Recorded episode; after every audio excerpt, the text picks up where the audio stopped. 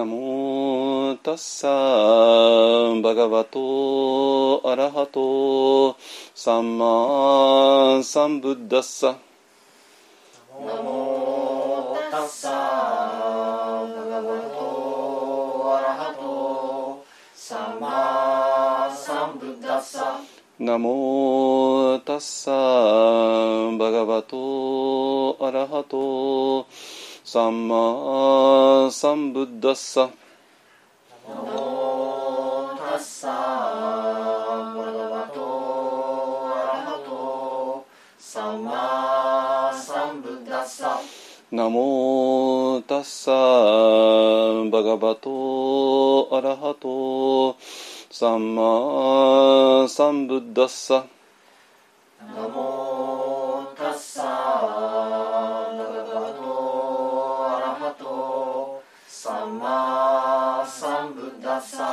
ブッダンサラナンガッチャーミ。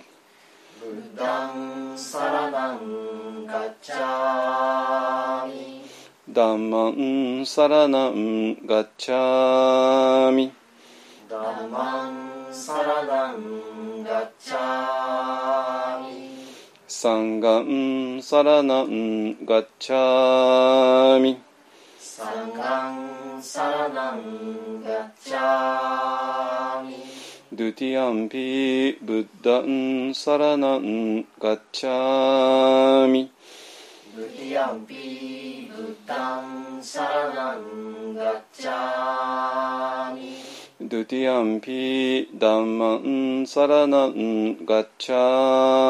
ア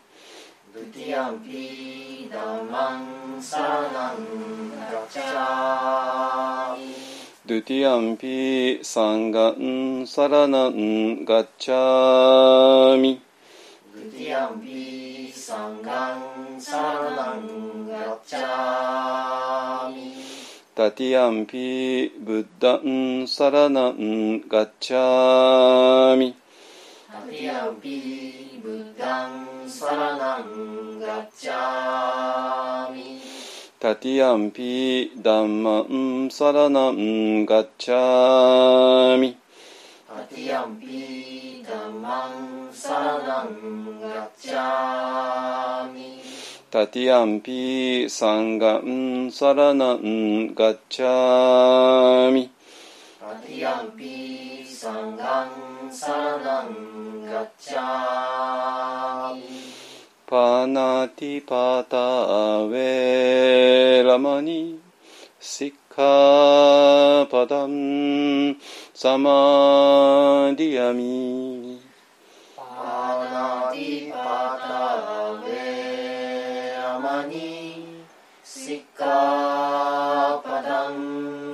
アディナダナウェラマニ。シッカパダンサマディアミアディナ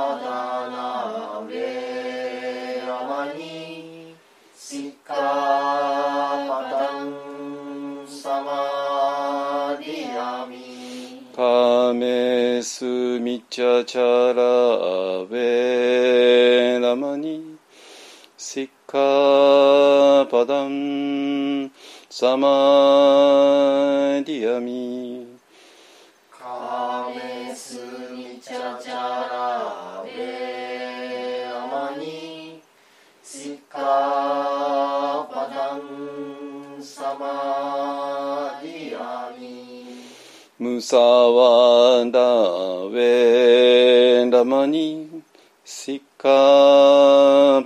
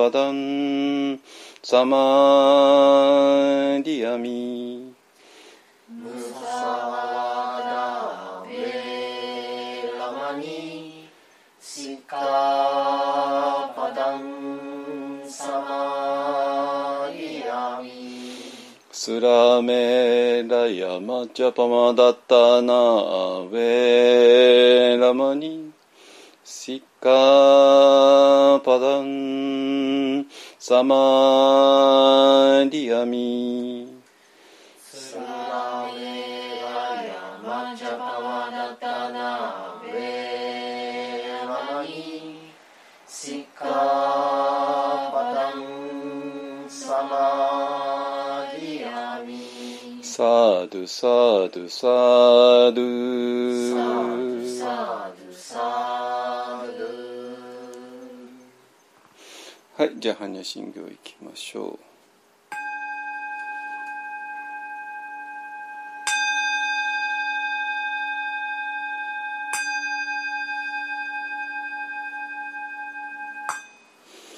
マカハニャハ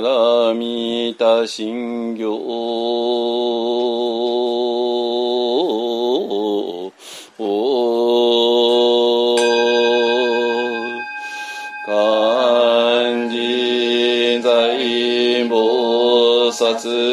行人。にゃはらみたじしょけんご。ど証券く同意細工ゃりししきふく。識識即是空即是式十尊行式薬部しゃ理し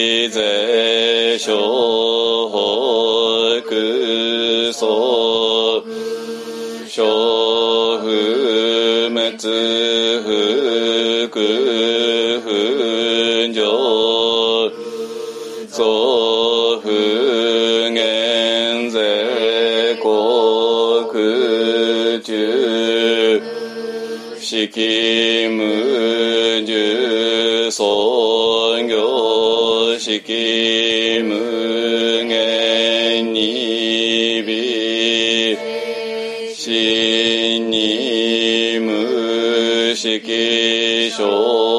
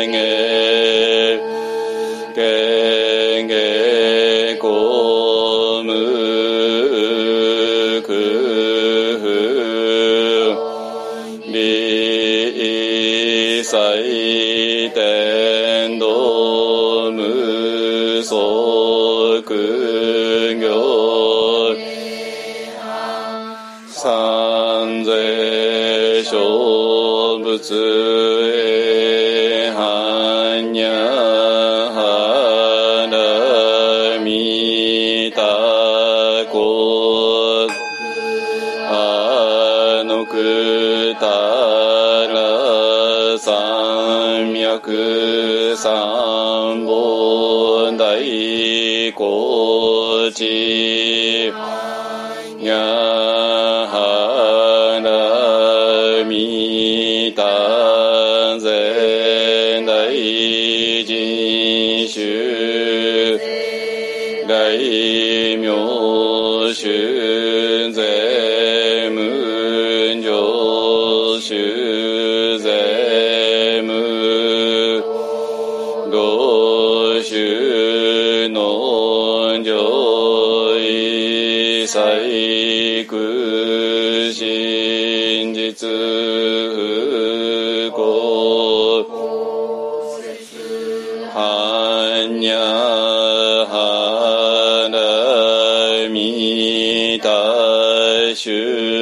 収束節ワツンギャテンギ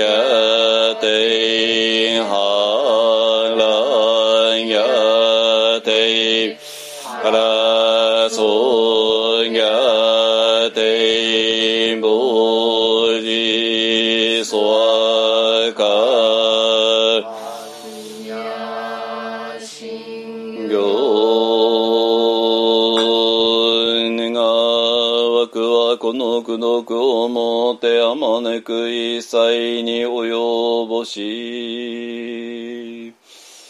我らと主情と皆共に仏道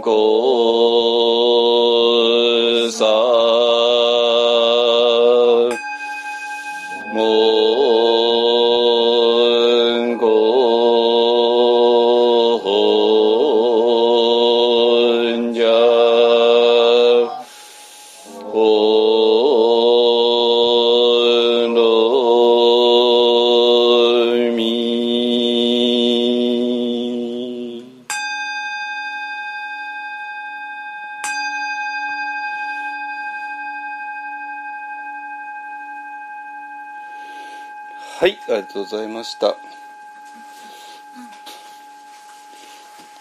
はい、えっ、ー、と、うん、まあいいや。あの、今日ね、えー今日もちょっと、あの、ここのとこね、ずっと、えーサムサーラとかね、あのそんなことばっかり やってきたきたんだけど、えー、といくつかね質問が来て、えーそれに対して、えー今日はこうお答えしたいかなと思います。あのなんていうかなえっ、とここの辺りを誤解するととんでもないことになるし、えー、とこれが分かんないとなんかなんかすっきりしないんですよ。ね。えっ、と多分ね皆さんが一方案がやってること分かんない分かんない、えーっていうのもまあ分かるんですよ。なんとかな。あの要するに私はある意味ちゃぶ台活用してるようなもんだからあのあとなんていうかなその今まで、えーいろいろ考えてきたその現場っていうのかな現場にはないよねっていう話そこから外へ出るよねっていう話に当然なってくるからあのこの辺りがね分かんないと本当に何言ってるのか全然ピンとこないけどもでも実を言うとねあの一本が言うことを受け入れてもらうと驚くほど論理に筋が通るんですよ。あのえ仏典とか聖書とかの驚くほど。まあだからよく私クリスタルクリアって最近言いますけどもなんかそうじゃないとなんかドローンとしてねなんかあの分かったようで分かんないような。ってことは分かんないんだけども。そんなことばっかりじゃないですか。そんな仏教とか、ね、キリスト教とかスピリチュアルが言ってもね。あのでもその代わりもし私らが言うことを受け入れていただいたらもう全部がクリスタルクリアです。本当に。あのそれを保証します。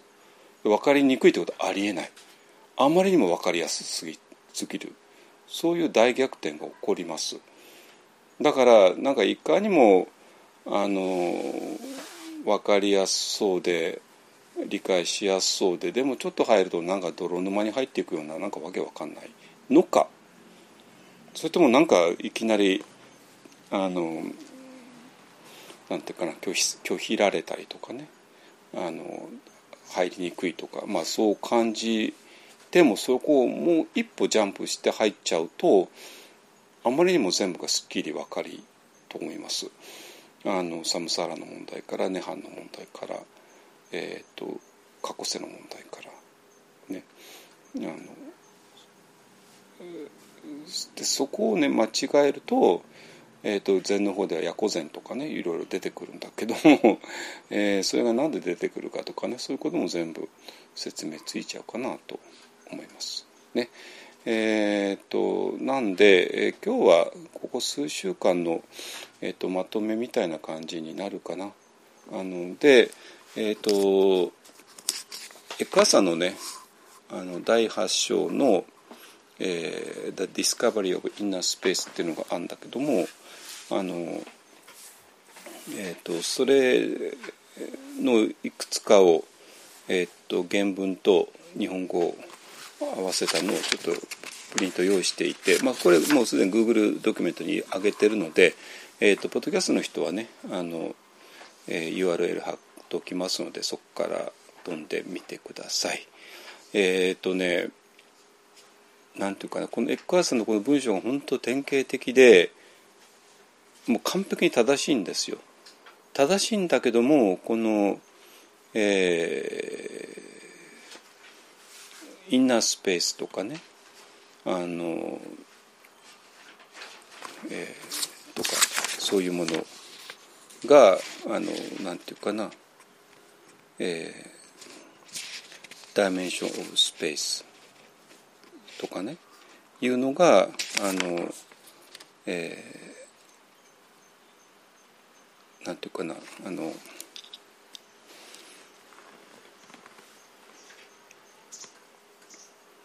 いかにもねあの分かりやすそうで結構つまずきになる、えー、でそれがなぜなのかっていうねあのあたり、えーとまあ、みんな同じ問題なんですよ。でここでね多分エクアサの読者っていうのは多分みんな分かったような分かんないような分かんないような分かったようなっていうあたりで、えー、やるの分かるんですよ。まあ多分まあなんかここに真理があるよねってことは分かってんだけどじゃあどういうことなのって言われるとちょっと突っ込まれるとうわーってなっちゃうようなねでもそれをもっと本当にクリスタルクリアに理解できるあの道があります。ねえー、なんでちょっとそのヨガとか仏教とかスピチャンとかスピリチュアルとかねなんかの人たちが今こんなもんでしょうと思わないでほしいんですよ。こんなもんじゃないんですよ本当に。こんな本でただだらーっとやっててそこから見るとなんか一本がいいことって分かりにくいかもしれないんだけどもそんなことなくて、えー、そこを一歩超えてもらったら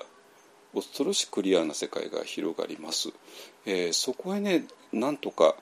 えーと、皆さんに入ってきてもらいたいなと思います。ねえー、なんでそこをね、まあ、私もあらゆる手を使ってやってんだけどまあなかなか届かないですね、うん、まあでも諦めずにやりますので。ね。えっ、ー、とそうですね。はいじゃあちょっと待ってね。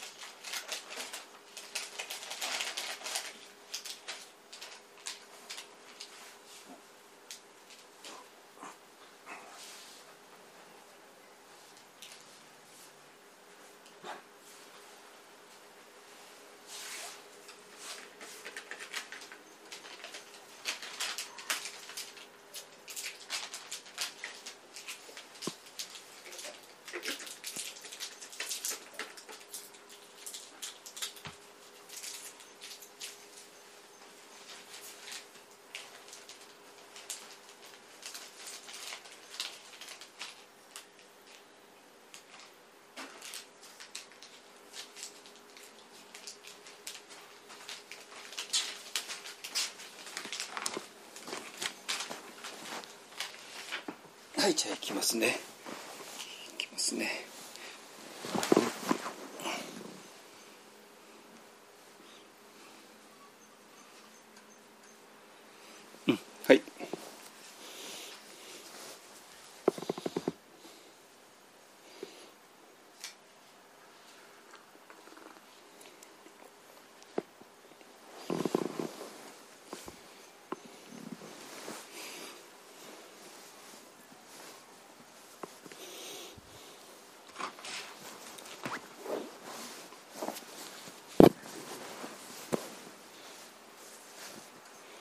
はい、えーっとですね、えーっと、どっから行こうかな。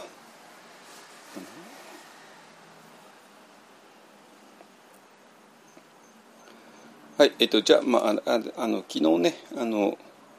えー行ってきたところからちょっとお話ししますけれども、あの、えー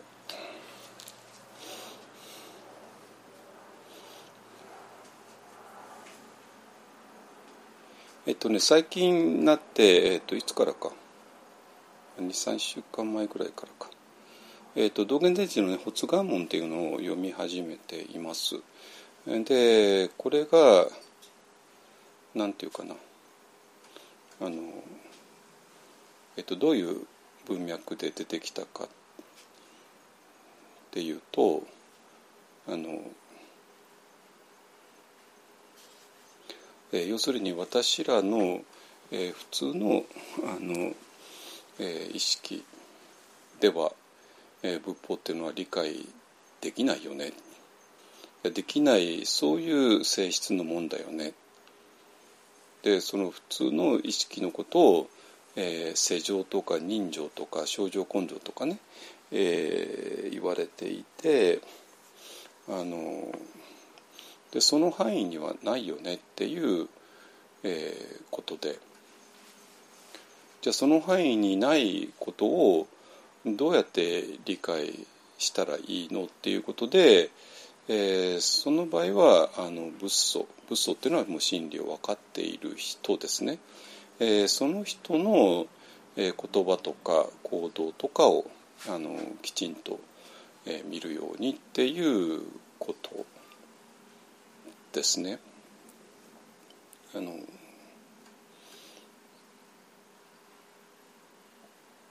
で、えーだからもうここでもう問題はっきりするわけですよ。えー要するに我々の普通の意識ですね。あのえー我々が学生であったり会社員であったり、えーいろんなところで生きてきてでその時に使ってきた知性のあり知性っていうかねあの脳みその使い方ですよね。えーでその延長上にはないよねってもうはっきり最初から言われちゃうわけなんですよ。いやその延長上にあることだったらば、えーそれで理解できるから、えー、と信っていうものは必要になってこない信というのは信じるっていうことですね。まあなってこない。だから、えー、とそこでは届かない、えーじゃあどうしたらいいのって言ったら仏祖っていう、まあ、要するに、えー何かを本当に真理を知ってる人を通してしかそれ無理だよね。ってことはその真理を知っている人に対する信頼とか信とかえーっていうものがあってでそこで一つのジャンプが行われてでそれで向こう側に行くことで、えー私らは何かを知ることが、えーできる。ってことはどういうことかっていうと,、えー、とそこでジャンプをしなかったら結局何もわからないよね。でこれはもういろんな意味を持ちますよね。つまり私らが普通の意識で、えー会社で働いていたのの延長の意識で理解できちゃうものは全部嘘だって話じゃないですかね。ね学校の試験勉強をやる感じで、えーやってきたそれでで理解できちゃうような話っていうのはもう真理と関係ないよねまあっていう話になってくる。ねだから、えー、と今ね大量に分かりやすい、えー仏教とかスピリチュアルとかヨガとかの本出てるけれどもいやそれはもうすでに真理じゃないってことなんですよ。つまり普段の皆さんの頭で理解できちゃうってことだからね。わかりますかね？ね。でそうなるとそれでもう結構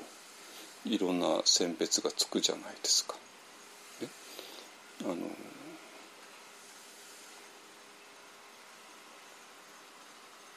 だからなんていうかな。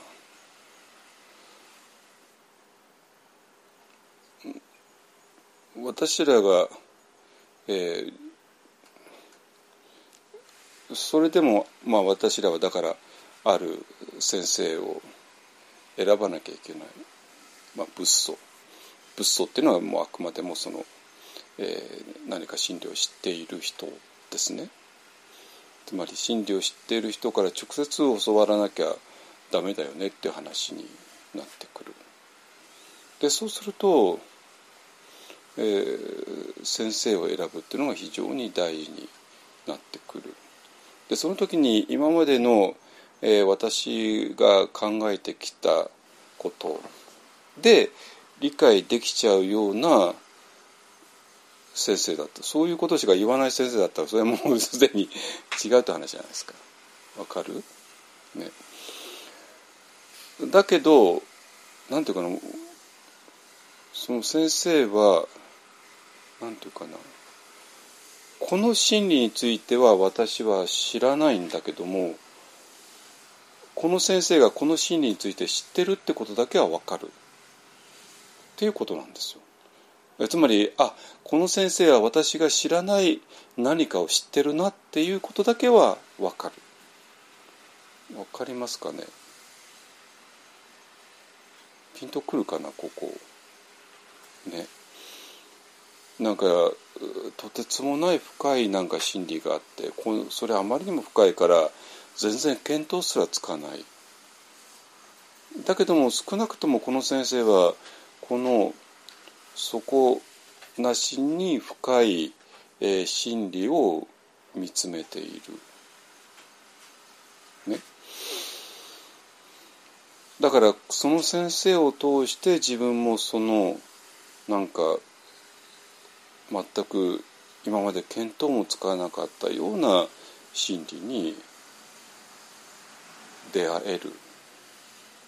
ね、でそれは今までの私の thinking では理解できないことなのよ。でもこの先生は知っているっていうことなのね。ですかね。だからあのそれがなかったら先生につく必要なんてないわけですよ。本当に、まあ、カルチャーセンターとか 大学とかの授業を取ればいいだけの話じゃないですか。ね、なんとか大学の仏教学部行って単位を取ってねあの大学のクラスではねそんなことは教えないからあの普通の学生の thinking で理解できるようなことしか教えないからあの、まあ、まさにねそれを学べるし、ねえーですね。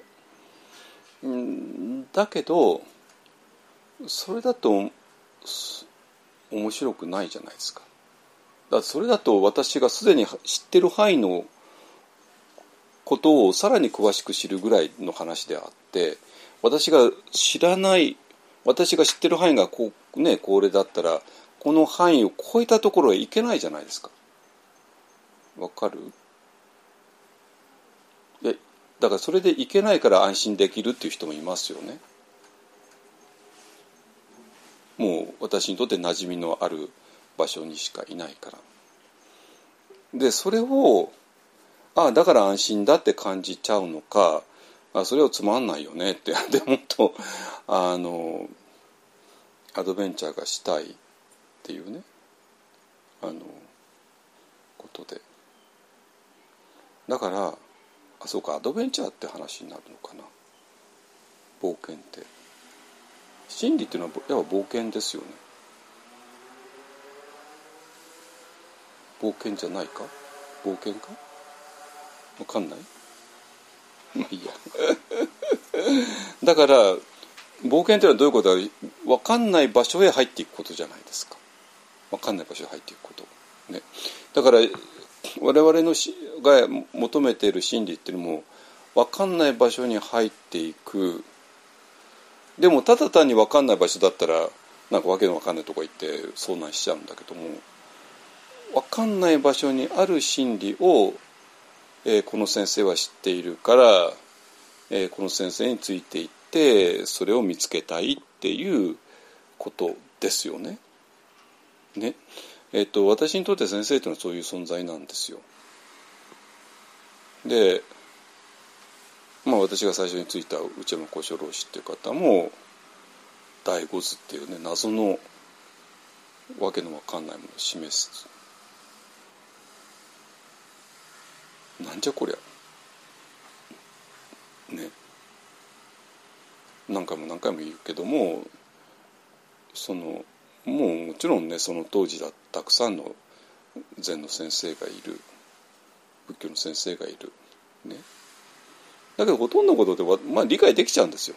理解できちゃうんですよ。私の普通の今までの経験上で。二十何歳だったけどね。二十何歳の青年の頭で理解できちゃうようなことって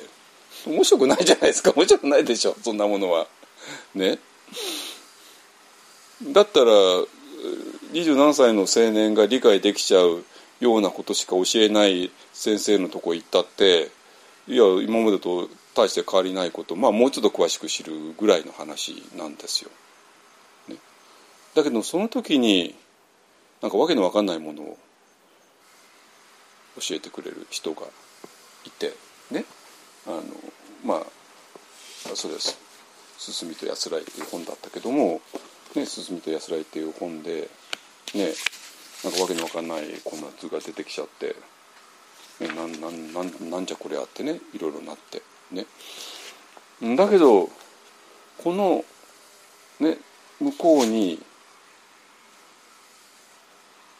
あこれは私では今の私では理解できない理解できないけどもなんかここにあるぞってことだけは分かる。だから要するに冒険のしがいがある場所へ案内してくれる方が本当の先生なんですよ。じゃないですかね。違うの？みんな。自分自分はすでに知っていることをもさらにもうちょっと詳しくし教えてくれる人でいいんですか？それ面白くないじゃないですか。ね。で、えっと、私の2番目の先生がねあのテクノタ話で、えー、その人もマインドフルネスっていうわけのわかんない。ね。マインドフルネスわかんないですよ。なんでみんな知ったかぶりするわけ？知ったかぶりするの？普通の日本の仏教徒にとってマインドフルネス謎ですよそんな簡単に分かるようなもんじゃないですよそんな簡単にマインドフルネス入門講座なんてあごめんなさいリエさんもやってるけど。やってるけど。なんかマインドフルネス入門講座っていうもので何時間出ればはいマインドフルネスのマスターねなんかなんか資格取れるんでしょ？本当に。本当かよと私思うよ本当に。悪いけども。えそんな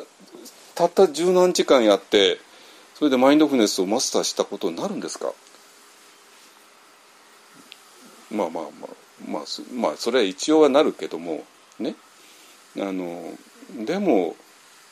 マインドフルネスなんて扉開けちゃったら日本の仏教徒にとってもとんでもないことになるんですよ。本当に。ね。でもまあもう圧倒的な存在感と魅力によって私マインドフルネスでドア開けちゃったんだけど開けちゃったんだけどででとんでもないこと実際になったんだけども本当に。あのそれこそ外州にいられなくなっちゃうとかねそ とんでもないことなんですね。起こっちゃったんだけどもあのでその次にあったのがまたパン・セアドっていう方でね。この人もとんでもない人で。あのこの人がどれほどとんでもないか実は私分かってたんですよ。だって 私がそのその方の public talk を通訳した人間だからね。で通訳したその中にまあ前生は出てくるわ過去世は出てくるわ、ね、過去世に飛ぶ話も出てくるわ。で nirvana は当然出てくるわ。ね、まあ、それはどうやってえーと、 nirvana に到達して苦しみあの終止符を打つかって話だからもうてんこ盛りなわけですよ。わずか1時間か2時間ぐらいの講義の中でね。だからこんなのやったらただ済まないの分かるじゃないですかそんなものは。え過去世に登ることになるのかってね。そんな話日本で聞いたことないしね。なんかまるで過去世に登ってあのとかね。前兆まあ前兆ぐらいはまたあれで、まあ、大体想像つくけど。の上にもうはっきりと、ね、その題が「How to put an, an end to the suffering」ね。苦しみに終止符をどうやって打つかってね。これ単になんかね腰の痛みを治すとかね そういう話じゃないですからね。腰の苦しみをどうやって あの針で治すかとかねそういう話じゃないですよ。人間としてのもう最終的な苦しみに終止を打つかってことですよ。これはもう、ね、ニッパーナにどうやって到達するかって話ですよ。とんでもない話ですよ。本当に。こんなことまともに言う日本の坊さんいないじゃないですか。ね。だけどあっけあっけらかんと俺はこうやったらニッバーナに到達できるよってあっけらかんと言われるわけでもうあっけらかんさにびっくりしちゃって何この人はってねとなったらもう行くしかないじゃないですか。行くしかないでしょ。そこまでになったらね。そこ、そこで、そこでビビったら男じゃないでしょ、本当に。ね。だから、行ったよ、本当に。ね。えー、そういう話なんですよ。いいですかね。えっ、ー、と、だから、当然、そこには、ジャンプがあるよね。つまり、えー、私の普通の頭で理解できちゃう範囲の中にはないから、えー、飛ばなきゃいけないでだからその飛ぶ時には向こう側に対する芯がないと飛べないよねって話になってでそれだからこそあの、えー、ここで飛べる人と飛べない人が、まあ、見事に出ちゃうのはなぜ？でそして飛べないのは不信信じられないっていう話があって。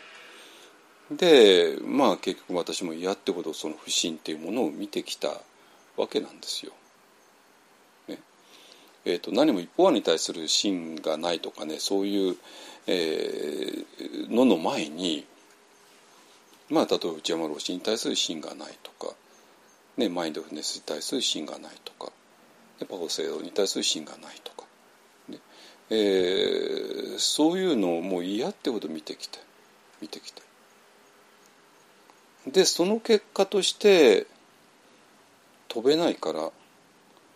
その結果として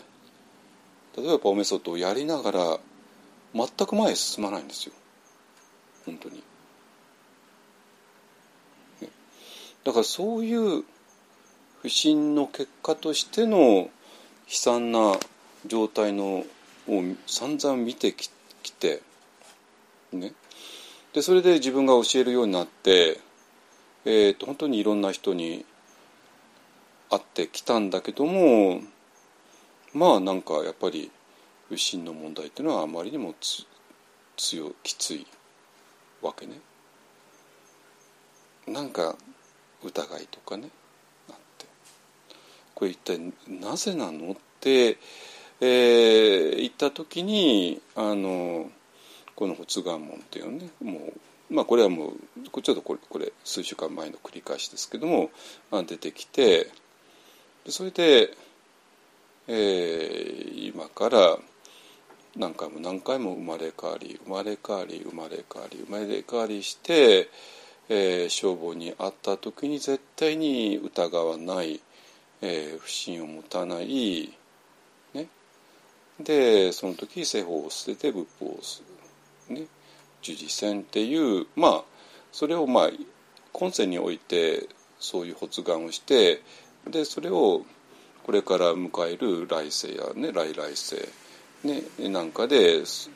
そういうことがあったらいいよねっていうことをまあ一応文字通りにはそうなんだけども実はもう実は裏の意味があってあのそういうことを、えー、過去世においてやったからだから今、えー、消防にあった時に疑わずに済んだんだ。不信を持たずに済んだんだ。だから潔く世法を捨てて仏法を受理することができたんだっていうね、えー、そういう裏の意味があります。ってことは逆に言うと,、えーと、この発願を過去世においてしていなかったからあの今世においてあのせっかく消防に出会っていながら非常に躊躇しちゃったりとか曖昧な態度を取ったりとか、えー、チャンスを逃しちゃうとかっていうことが、えー、次々と起こっちゃうっていうことですね。ででここではっきりしているのが、えー、道元寺がもう最初から、えー、そういう、えー、過去世今世来世っていうのを当たり前なものとしてあの前提条件として持っているっていうことででそれで、えー、あの道元禅師はねあの輪廻を認めたいとかっていうのがデマが飛んじゃってるみたいですけども そんな全部嘘だっていうのね 分かるわけですよ。ね、でそれでまああの首相儀にね、まあ、そんなのばっかりで。で首相儀っていうのはあの消防現像から抜き出したものを、ね、あの普通の一般の人に分かりやすいにまとめて明治になでまとめたもので、えーと法事なんかでよく使われるので、ねえー、今日も日曜日で全国のたくさんの総都市のお寺で多分読まれている多分じゃない絶対に読まれているお経ですね。でまあ己に従いゆくはただこれ善悪合等のみなり今の世に因果を知らず国法を諦めず三世を知らず善悪をわきまえざる邪見の友柄には群すべからずおおよそ因果の通り歴年として私なし増悪のものは落ち修善のものは昇る合理もたがわざるなり、えいうことですね。だから因果の通り原因と結果があってでそれで、えー、それは何も今世のたった50年か60年か70年か80年の中で、えー、こういう原因を作ったからこういう結果が出たよねっていう話ではなくてえその原因と結果はもうもう本当に、えそれをまたいでいるよねっていうことなんですよ。つまりこの一つ一つの性をまたいで原因と結果があったりあるいは発願があったりっていうことが大前提っていうのはもうこれ読めばわかるじゃないですか。わからない？素直に私あんなねじ曲げて読んでないですよ。文字通り読んでますよ。文字通り読んだら道元禅師はそれを前提としてるでしょう。ね。あのね。でえっ、ー、とだからもうそこに、えまあ、仏教とかねヨガの人はそこをもう一回前提にし直しましょうよっていうことを今提言しているわけですね。でその方があの楽になります。楽になるってことはその方がヨガのテキスト読めます。仏教の経典も読めます。素直にです。今までどうでしたか？書いてあるのにままるで書いてないふりをしたじゃないですかね。書いてあるのになんかいやそれはそのね、まあ、そうだけどそのねその意味はねこうなんですよってなんか無理無理解釈しようとしたじゃないですか。ね、あのでもそういうことやる必要ないんですよ。素直に読めばいいっていうね話で。ね、でえっ、とでその方が、えー、と論理の筋がもう通る。だこれはもう、ね、先週池田さんの2つの文章ね、えーと、残酷人間論と残酷人生論か、ね、ごめんなさい。と暮らしの哲学っていうねあの、えー、残酷人生論はあのオウム直後ですね。で暮らしの哲学は池田さん自身が亡くなお亡くなりになる直前ぐらいのね、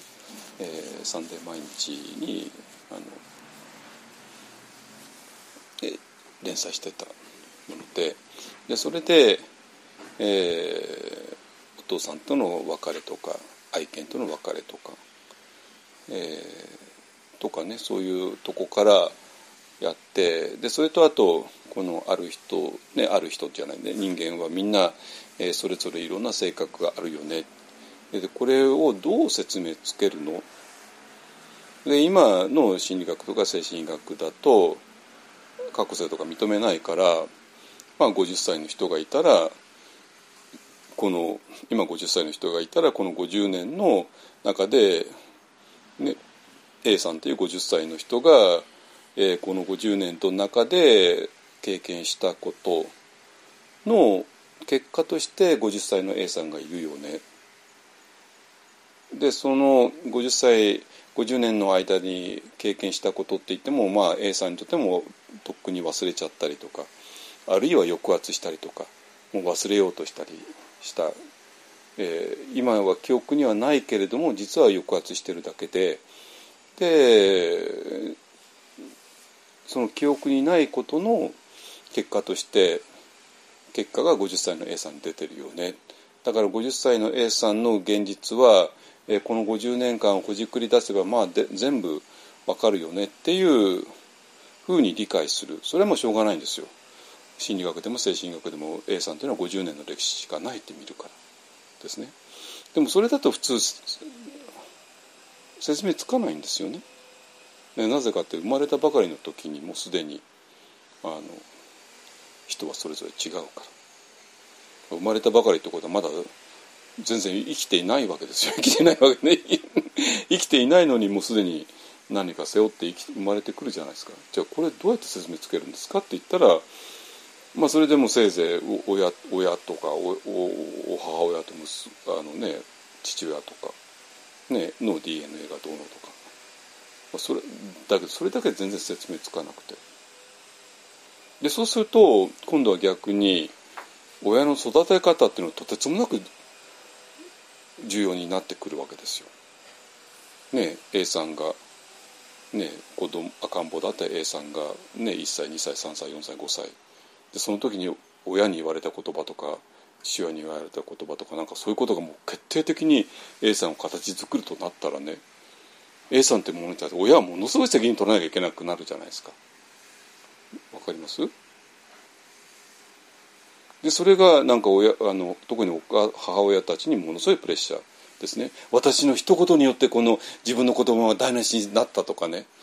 そんなはずないんですよ。そんなやわなもんじゃなくて。すいませんあなたの子供はあなたの子供があなたの子供として生まれる前にもうものすごい歴史を背負ってるんだから、えー、それに対してあなたが子供お子さんに対して与えた影響などビビたるもんだからそんなこと気にする必要ないよねって 言えちゃうわけですよね。あのそしたら、まあ、それ昨日あのあるお母さんと話してて「あそれだとなんか気楽になりました」って 言ってねじゃないとその人5歳かななんかの子供いるんだけども5歳5年間のその人が言った言葉によってそこの子供が全部形作られるなんて言ったらめったなこと言えなくなっちゃうですよね。あのだけどももうその子が、えー、彼女のね、お腹に入る時、ね、彼女とパートナーとが、ね、やって、えーと、何も卵子と精子がぶつかっただけで受精卵なんかならないんですよ。卵子と精子がぶつかってでそれで何かが入んない入って初めて受精卵になるわけね。いいですかね。あのでその何かえー、は何かだからだからそれはもうすでにもうたくさんのいろんなもの背負っちゃってるから背負った上でそこに入ってでそしたら当然もちろん卵子と精子からの影響を受けるに決まってるし、ねえその後の生活環境とかねお母さんがどうされたかってこれもそれ影響を受けるに決まってるんだけどでも全然圧倒的ではないわけですよ。はるかにこの、えー、と受精卵に入る前の方が圧倒的に強い。まあ、昨日ちょっとレストランでそういう話してたんだけどもあのそのまあ私がレストランに入ってで何かを食べて。でそれは食べたものの影響を受けるし、ね、そのレストランの雰囲気も影響を受ける。けども別にそのレストランによって私が形作られるわけないじゃないです。かそんなものはね。レストランに入る前の方にすでに私形作られてるんだからレストランのに滞在する1時間の間に全てが全部決まったなんてわけないですよ本当に。ね、そういうもんなんですよ。だからそしたらレストランの人もビリビリですよ。私レストランの人によってこの人の人生が決まっちゃうんだったらね。だからだから親お母さんとお父さんちょっとね考えすぎてることが多すぎると思うわ。すいません。あなたやねお母さんとしてお父さんとしてそれはものすごく子育てするのはものすごく大事なことだしそれがあれだけどもでもあなたのお子さんはねあなた2人のお子さんになる前にとてつもないあの過去を背負ってるんだからそれはもうそこまで気にする必要は全然なくて。だからだから、えー、と池田明子さんが、ね、あの人はもう子供いなかった人だけどももし子供がいて生まれてきたらば、えー、ねとつき10日お腹の中にいた子がうんぎゃーって出てきて、まあ、お母さんを抱きしめて。で、ね、普通のねお母さんだったらもう感激して泣いちゃうとこですけども池田さんは「お前は誰だ？どっから来たんだ」ってね 言ってね。まあそれはそうでしょうね本当にね。本当どっかかどっかから来てるんですよ。でそれでナイスツミーチューですよね。ナイスツミーチューですよね。本当にお会いできて私の子供として生まれてきたのはなんかものすごい因縁があるからだから。あのだからそこでそれが本当に奇跡としてなるっていうことは当たり前ですよね。いいですかね？はい。だからそうやって見た方がはるかにあのなんていうかな、えー、説明がつく。つまり今日ずっと今話してきたのは、えーと、仏教をっていうのは普通の thinking では理解できないよね、えー、理解できないから、えーと、先生によってあの教わらない限り無理だよね。じゃあその先生をどうやって選ぶの？で選んだとしてその先生に対してどうやってジャンプしていくの？でジャンプする時に芯がないと無理だよね。じゃあその芯っていうのは何で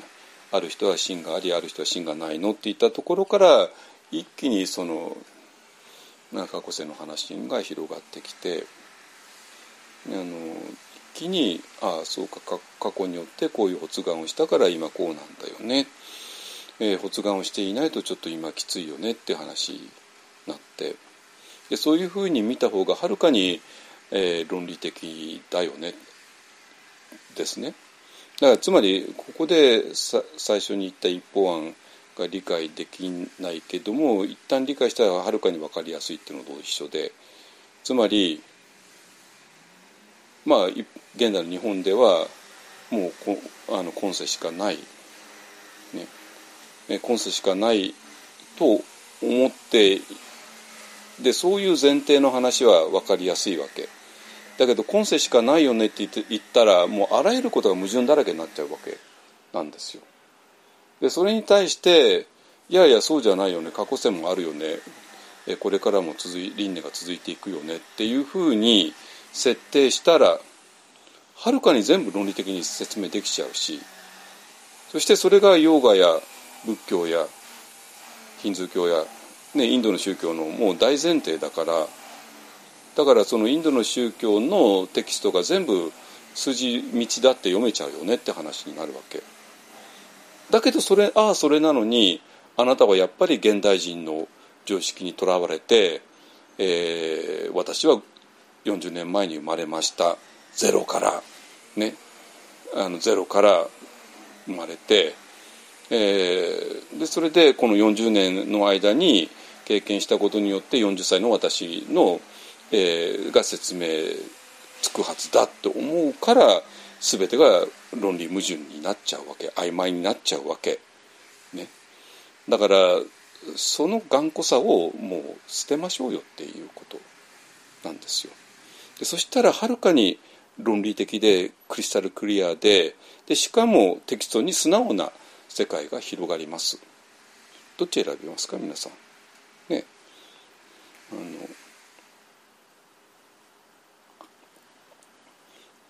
でそういうことなのね。でそれでえっ、ー、とえー、でその時ねいくつか質問が来てるんだけどもあの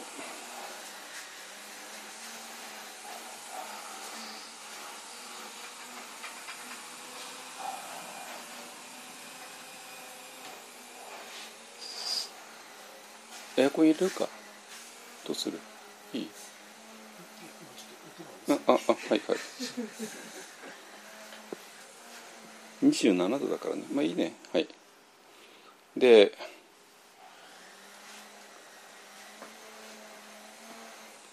だから、えーと、その時にじゃあ、えーと、輪廻する主体は一体何なのって言ったらそれが、まあ、いわゆるの業とかカルマって言われてるものですね。あのでそれが、えーとさっき土下座寺が言われた、ね、よ良いことをしたら良い結果が生まれて悪いことをしたら悪い結果が生まれるよね。ただまあその結果の出方にはいろいろあのすぐ結果が出たりちょっと知ってから出るとか、まあ、いろいろあるけどもでも因果はあの全然あって。でその時に、えー、己に従っていくのは善悪の業とのみなり、ね、つまりえーと、私らは、えーと、この生が終わって次へ行くその生が終わって次へ行くんだけども、えー、その時に従っていくのはもうそれだけ。ね、もう、えー、貯金通常持っていけないわけですよね あの今世において1億円貯金してたんですけどもって言ったってそれ持っていけないわけですよ。ねえー、今世においてもうきあの筋トレしてすごい肉体にしたんだけどもって言ったらそれも持っていけないわけですね。持っていけるのはそのどれだけ良いことしたかどれだけ悪いことをしたかっていうカルマですね。ですかね。はい。で、え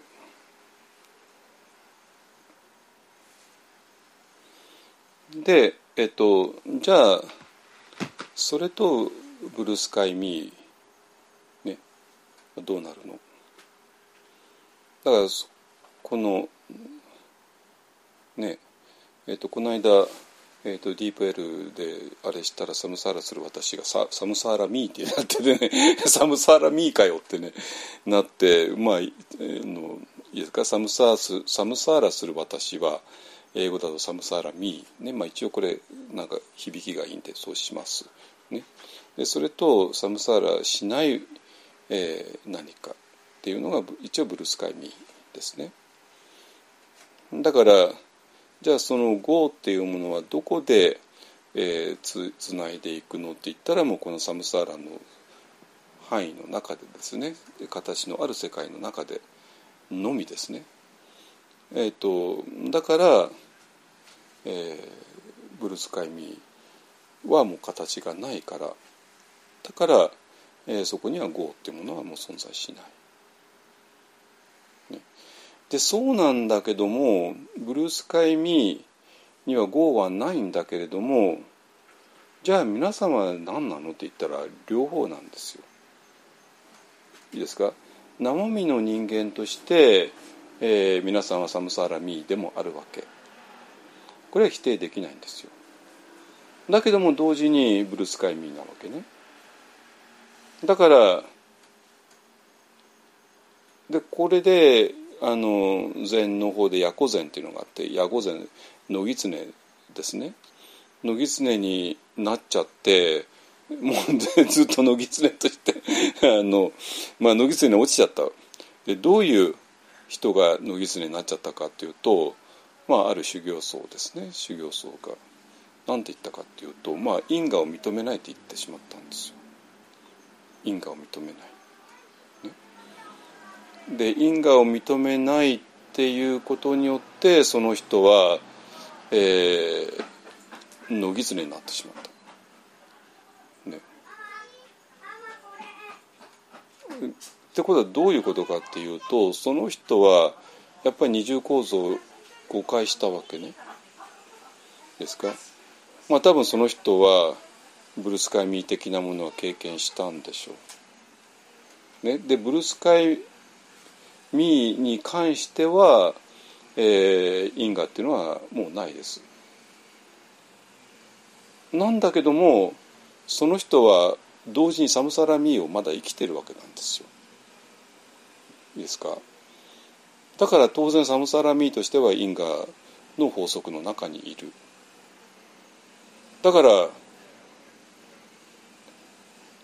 もう悟ったらもう人を殺そうが何でも OK のわけないじゃないですか。ね、でなぜそういうのが時々出ちゃうのかっていうとこの やっぱり二重構造を理解してないから。悟ったとしても悟ったってブルースカイミーを経験したとしてもやっぱりあなたは生身の体としてはサムサーラミーなんだよ両方なんだよって話でだからブルースカイミーをえー、経験したらもう全てが自由になって人を殺そうが何しようがもう構わないはずがないんですよ。構うんですよ。それなぜかって言ったらあなたはまだ同時にサムサーラミーとして存在しているからですね。これはこの間違いは本当によく、まあ、特禅とか密教とかあの辺りで起きるんですよ。実際にね。だからそれは二重構造を理解していなかったから。ね、で例えば禅だともうそこに入っちゃうと一丁直入の如来寺って言ってね一丁一つ超えて、えー、直入直接に入っちゃうどこに？如来寺。如来の境地に行ったよね。如来っていうのはブッダってことですね。だから、えー、要するになんかものすごい時間をかけて入っていくんではなくて一瞬なんだ。なぜ一瞬なの？だってもともとあなたはブルースカイ見たからですね。あなたがサムサーラミーでずっと時間かけてブルースカイミーになったって言ったらこれ時間かかるんだけどもあなたはブルあのサムサーラミーであると同時にブルースカイミーだからブルースカイミーのえー、領域に気づきさえすればそこへ一瞬で入っていく。一瞬というか一超直入如来地ってね。いう。ですよ。でだからまあこれを前奏の人たちが好んでね。言うのよあの人たちはね「一超直入如来地」とかね。なんかまあいろんなあのとこで言うんだけど私も言ったことある人間だから。あのまあほら禅っていうのはいろんなセレモニーやるんですよ。ね、セレモニーやって、えっとまあ、そういう禅の中であの、えー、位を上げ位を上げるっていうかないろんな、ね、あの資格を得ていく時に、まあ、式を式をやって、まあ、そういう時にあの問答をやってね、まあ、そういう、ね、まあそれは分かるんですよ一丁直入にもう一瞬のうちにね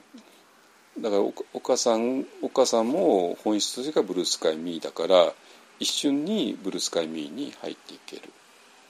ね、今お母さんがこれからずっと修行した果てにブルースカイミーになるぞって言ったらもうとんでもない時間かかるわけですよ。まあ今世は無理ですよね。無理ですね。あの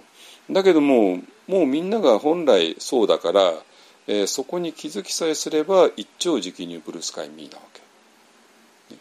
なんだけども同時に、ね、お母さんはそういう生身を背負ってるわけですよね。それはサムサーラなんですよ。サムサーラミーなわけ、えー、だから当然、えーじゃあもう法もうブルースカイミーに触れたからもう自分は何を何しても構わないんだ。法律をね今世の法法律なんかも無視しちゃって構わないんだっていうわけにいかないんですよ。それはいかない。ね。いいですかね。ここをごっちゃにしないでくださいね。あのごっちゃにしたらもう立ちどころに皆さんは野狐です。野狐にヤコゼになります。でヤコゼにな野狐になったらねどのぐらいだろう。もう野狐としてまた生まれ変わって生まれ変わって生まれ変わって野狐としてもう当分野狐が出れないんですよ。ね、でそれでもう困っちゃってであのまあその野狐さんも困ってである悟った人のとこへ来て自分はねかつてはあの修行者だったんだ。ね、で結構いい線いってたんだ。ね、でその時に 因果を否定しちゃったんで野狐落ちたんだってね。だからなんとか私を野狐の身から救ってほしいって言ってでそれで何て言ったかっていうと因果をくらまさないってね言われてねた時にもう野狐は野狐じゃなくなったすごいんですよ。だから禅っていうのもまあ今の禅は関係ない。あんまりあんまりあれだけども禅っていうのもやっぱりねこれブルースカイミーなんですよ。ブルースカイミーをいかににタッチするか、ね、でそのブルースカイミーとサムサーラミーとの兼ね合い。なわけ。だからサムサーラミーが頑張ってブルースカイミーになるっていうんじゃないってことを禅,、ね、禅の、えー、先生たちは言うわけですよ。ね、だからよく、ね、石尾さん好きだけどもあの石をね磨いて 石を磨いて ね。でそれで仏になるじゃない、ね、石を磨いたって言いくる石は石に過ぎないんだから。ね。あのってことをね。まあだからそれは私はこれが仏になるって言った人に対してそう言ったってことね。えー、つまり、えーと、サムサーラミーが頑張って一生懸命修行したあたりにブルースカイミーになるわけじゃない。サムサーラミーはどこまで行ってもサムサーラミーなんですよ。それが石をどんなに、えー、磨いても石は石に過ぎない。なんだけどもじゃあそれはあなたは単なる石だよねって話ではなくて あなたは単なる石だよねって話じゃなくてあなたは石なんだけどもでももうすでにブルースカイミーなんだよっていうそういう話ですね。でそれをいかに、えー、気づくかもう禅はもうそれしかやってないんですよ。だからねこれもう私は一緒さんのアップデートのとこにもね書いたけどもあのね5層誰も参加が数えて 5, 5番目のね先生か、ね、後継者を選ぶときにあみんなみんなそれぞれ自分の、ね、悟悟りの境地を死にしてこいってね言ってでそれでまあ一番弟子みたいな人がね誇りがついたらもうそれをもう全部きれいにしていくんだってねあの言って。でそしたら米付きをしてた人がねいやもうもともと鏡なんか存在しないんだっていうね。ね。だから鏡につく誇りなんてもうないんだって言った。でそれをその人を後継者にしたんだけどもそうするともうそうすると嫉妬されるからね。嫉妬されるお前嫉妬されて先輩たちに殺されるからお前逃げろって言ってね逃がしたっていうね。そういう話ですね。だからあのだからそのサムサラミを何とかしてきれいにするねこだからそこの発想から、えー、心を選択するとかね心をきれいにするっていう発想が生まれてあるいは心の筋トレとかね言うじゃないですかね。心の筋トレじゃないよ。筋トレはただ筋トレしてよ。普通の 本当の筋本当の私も筋トレしてるよ本当に。あのちょっと膝が痛いんでね。だから私は筋肉の筋トレはするけども心の筋トレはしないよっていうね。そういう話ですね。あのとかねこの反応しちゃうのが、えーと、カルマを生むから反応しないように反応しない練習をするとかね。だから反応しない練習とか心を選択するとかえっと、そういうのがみんな、えっと、サムサラミを何とかしようっていう働きで。いやそうじゃないんだっていうのが禅のあの立場で立場で。でなぜかって言ったらば我々の本質はブルースカイミーだから、ね、だからこのサムサラミーとブルースカイミーをどうやって、えー、と自分の人生の中で生きていくかの工夫なんですよ。ね、この東アジアの大乗仏教のあの結論はいいですかね。だけどもちょっとあまりにもねいろんなものが不親切すぎて結局そこは全然伝わらなかったっていうんだと思います。ね、だから私は今ねあの中国や日本の禅僧たち、えー、とほぼ同じ考え方をしてるけれどもちょっとね方法は違うけれども、ね、あのもっと中国や日本の禅僧たちが知らなかったね、いろんなことを私は知ってるからテラバダのいろんなメソメソッドとかねでそれを使って、えーと、彼らと同じような、ね、結論に、えー、到達しています。ね、はいでそれで、えーとえーと、昨日もちょっと出たんだけどもじゃあまあそうやってねえっ、とまあ今までのとこまとめると、まあ、そういうサムサーラミとしてサムサーラが続いていくよねだけども自分がブルースカイミーってことが分かったら一朝直入如来寺でそこへ入るよねっていう、えー、いう話でした。ね、で,、えーとまあ、でそれがあのあの中国日本の禅の、えー、極地としてねそれがあったよね。でそこからも全部禅の歴史とか全部理解できちゃうよねっていう話、えー、なんだけれどもじゃあちょっと自分たちに戻ってまあ例えばお母さんが亡くなったお父さんが亡くなったえー、とこれをどういうふうに理解したらいいのっていうことで、ね、これはもうあの先週は私の父親の、ね、ことをお話ししました。ねえー、父親が亡くなったのを見て、えー、私は父親の本質っていうのは実は父親の肉体ではなかったよねってことが理解できた。ね、あのーそして私と父親との関係っていうのもね父と母としてこの2人に出会ってこの2人の間に私は生まれてでその2人によって私は育てられて学校にも行かせてくれてで、ね、ずっと食べ物を与えてくれて。ね、だから親から受けた恩っていうのはとてもじゃないけど返せないわけですよね。まあだからせいぜい本当に最後まで見とってねちゃんと面倒見てでお葬式やって納骨してってね あの、まあ、昨日もちょっとあのあの両親とこ行ってきたけどもね。だだからそれは、まあ、先週も言ったけど親から1億円ね借りてせいぜい10万円ぐらいしか返せないわけですよね。残り9990万円ぐらいは。結局返せずに終わってるんですよ。なわけで返せるわけないじゃないですか。わかります？ね。じゃあどうしたらいいのって言ったらそれをもう私は親には返せない分をまあまあ私は今こういう立場だからそれをもう全部、えー、まあねみんなに返していくことしかできないわけなんですよ。ね、でまあだからそういう深い関係にあるけれどもでも父も母もやっぱ他人なんですよ。他人というか、まあ、みんなそれぞれの、えー、を生きてるわけね。で今世においては私この3人は親子だったよねっていうだけの話で。ね、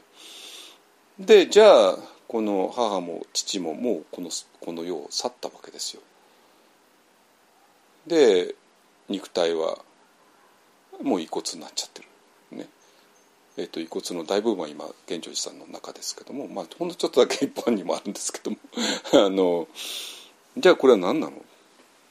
だったらこれは、えー、この人が今世において持っていた物質の残りですよね。じゃあ今この人はどこにいるの？わからないです。もうどっかにいるから。ね、でそれでじゃああの一周期とかね三回忌とか七回忌とか十三回忌ってあれ一体何なんですかってね。なるじゃないですか。ね。亡くなって6年で七回忌。12年で十三回忌。ね。いや十三回忌何のためにやるの？それは12年前に亡くなった人。それはあなたのお父さんかもしれないお母さんかもしれないおじいさんかもしれないおばあさんかもしれない。今世においてはね。だから今世においてそういう非常に近い関係を持った人なんですよ。すごい縁がある人なんですよ。でもそれがもう12年経っちゃってるからもうその人はどっかに行ってしまってるわけね。どっか分かんないんですよ。だけども縁があった人じゃないですか。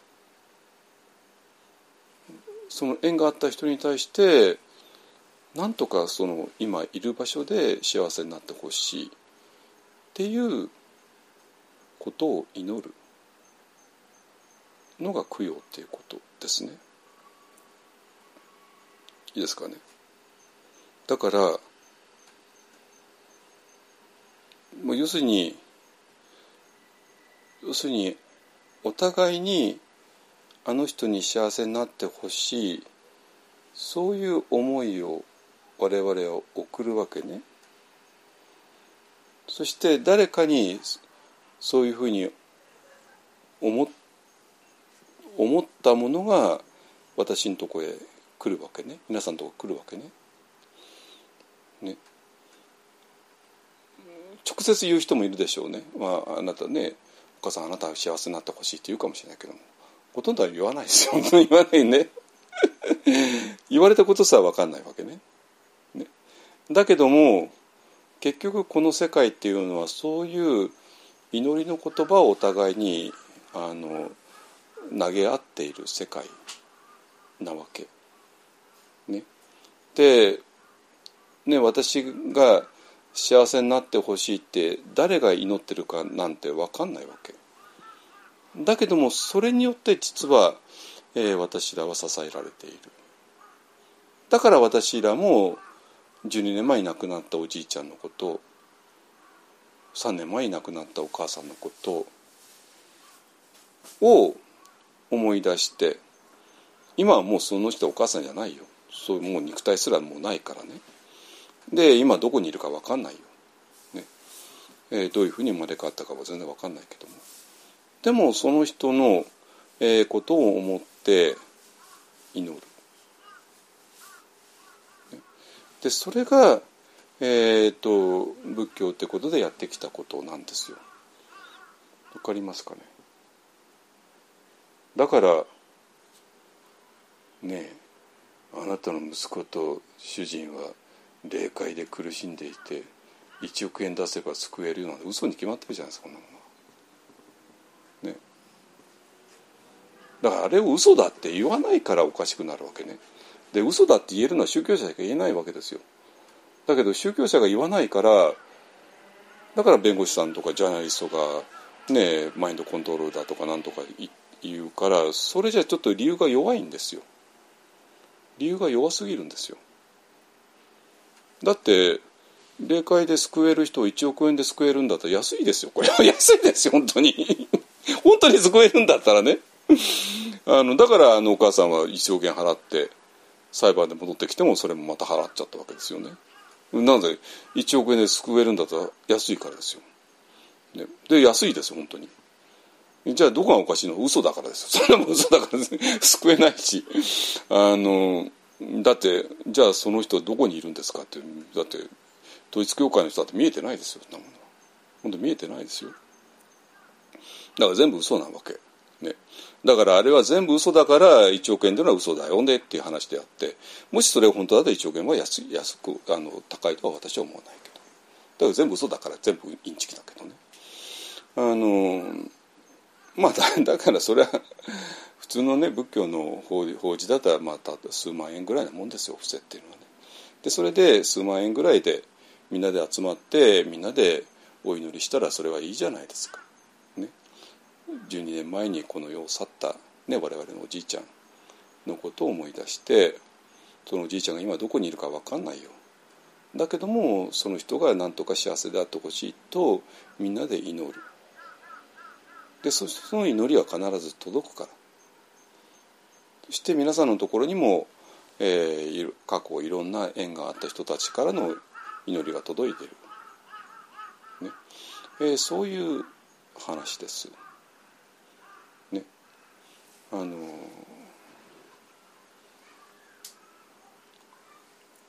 だからここういうところからあの1億円の話は批判しなきゃ徹底批判して徹底否定しなきゃいけないんだけどもそそれできないからねえあのこの世の中の常識から言うと1万1億円は高すぎるとかね そのぐらいしかないんですよ批判する基準がね。いやだけど本当に霊界で苦しんでる人を救えるのは1億円安いって本当に。だけどそれ全部嘘だから1億円はダメだって話ですよ本当はね。あのあまあそれはいいんだけどもはいでそうやって見ればねあの全部がすっきり、えー、するはずです。ね、ででそうなんだけどもあちょっともう江川さん行くよ。えっとただねなんていうかなこのえっとサムサラミーとブルースカイミーとの関係ねえー、この構造がなんかねはっきりしないの。で私も、まあ、今からあのエカさんの読むけどもそのエカさんって人は本当にブルサムサラミーとブルースカイミーが本当に分かっている人。ね。え、サムサラミーをこの人はエゴイーゴとかね普通に言って、ね。え、リトルミーとか、まあ、いろんなことは使うんだけども。え、ブルースカイミーのことを、えーと、プレゼンスとかねコンシャスネスとかあの、えー、まああとスペースコンシャスネスってね。あの言って。だからまあ thinking mind ねこの Samsara Me が持っている意識を、えーと、 object consciousness って言って Blue Sky Me が持ってるのを space consciousness ってね、えー、言ってまあ見事なわけですよ。ね、意識って言っても対象を持った意識とそれからスペースの意識、ね、2つ違う意識があるんだよねって、まあ、はっきりちゃんと分けている。ね、これはまあまあさすがだなと思うしまあなんなんていうかこの点に関しては、まあ、一般と全く一緒なんですよ一緒なわけ。ね、でこのスペースコンシャスネスっていうのを、まあ、あの吉田敏子さんか？はあの空間の意識っていうふうに訳すわけ。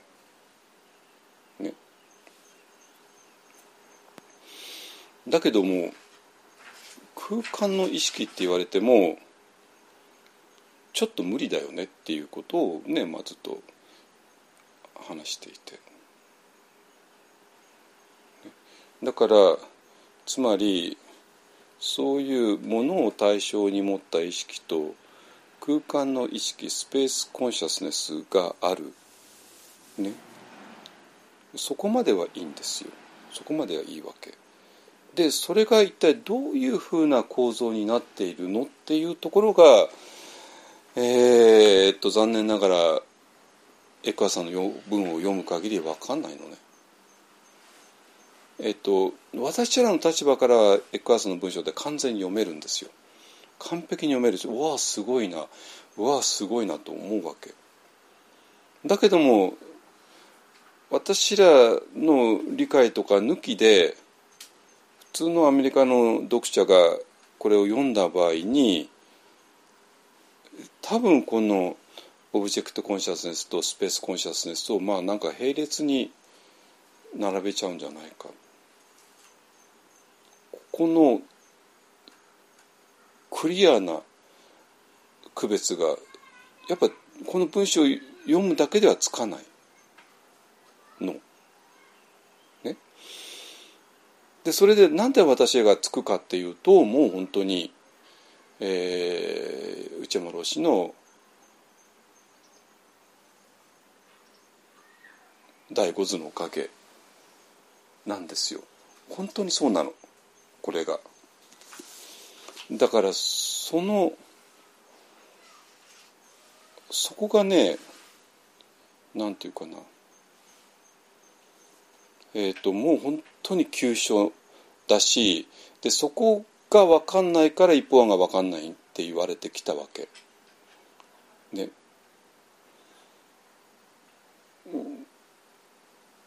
だだけどもここが分かってもらったら、えーと、と全ての謎が解けるはずよ。でそのぐらい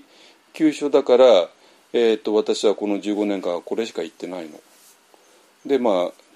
えーまあ、だんだんだんだんと分かりやすくなってるはず。ね、最初は青空とか言って、ね、雲と青空っていう言い方をして。ね。で先発ピッチャーとリリーフピッチャーって言い方をして。で、ね、第内山老師の第4図と第5図って言い方をして。でそれでこの間シンガポールの人たちと会ったんで「Me in the Square World」っ